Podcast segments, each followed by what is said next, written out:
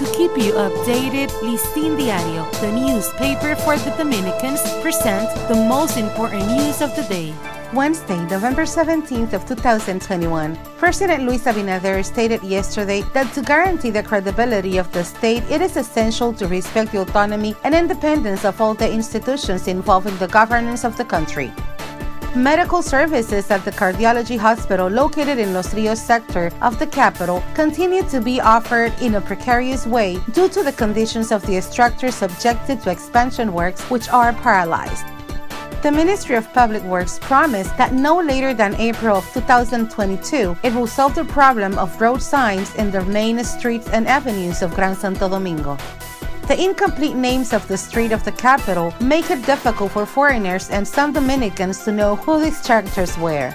After 1,002 new positive cases of COVID 19 yesterday, captured during the last 24 hours, the country completes the seven consecutive days with reports of more than 1,000 new daily cases of the virus.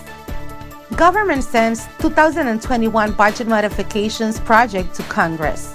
The project raises an increase in tax revenue in the order of 63,641.8 million pesos compared to what was projected in the budget formulated in July.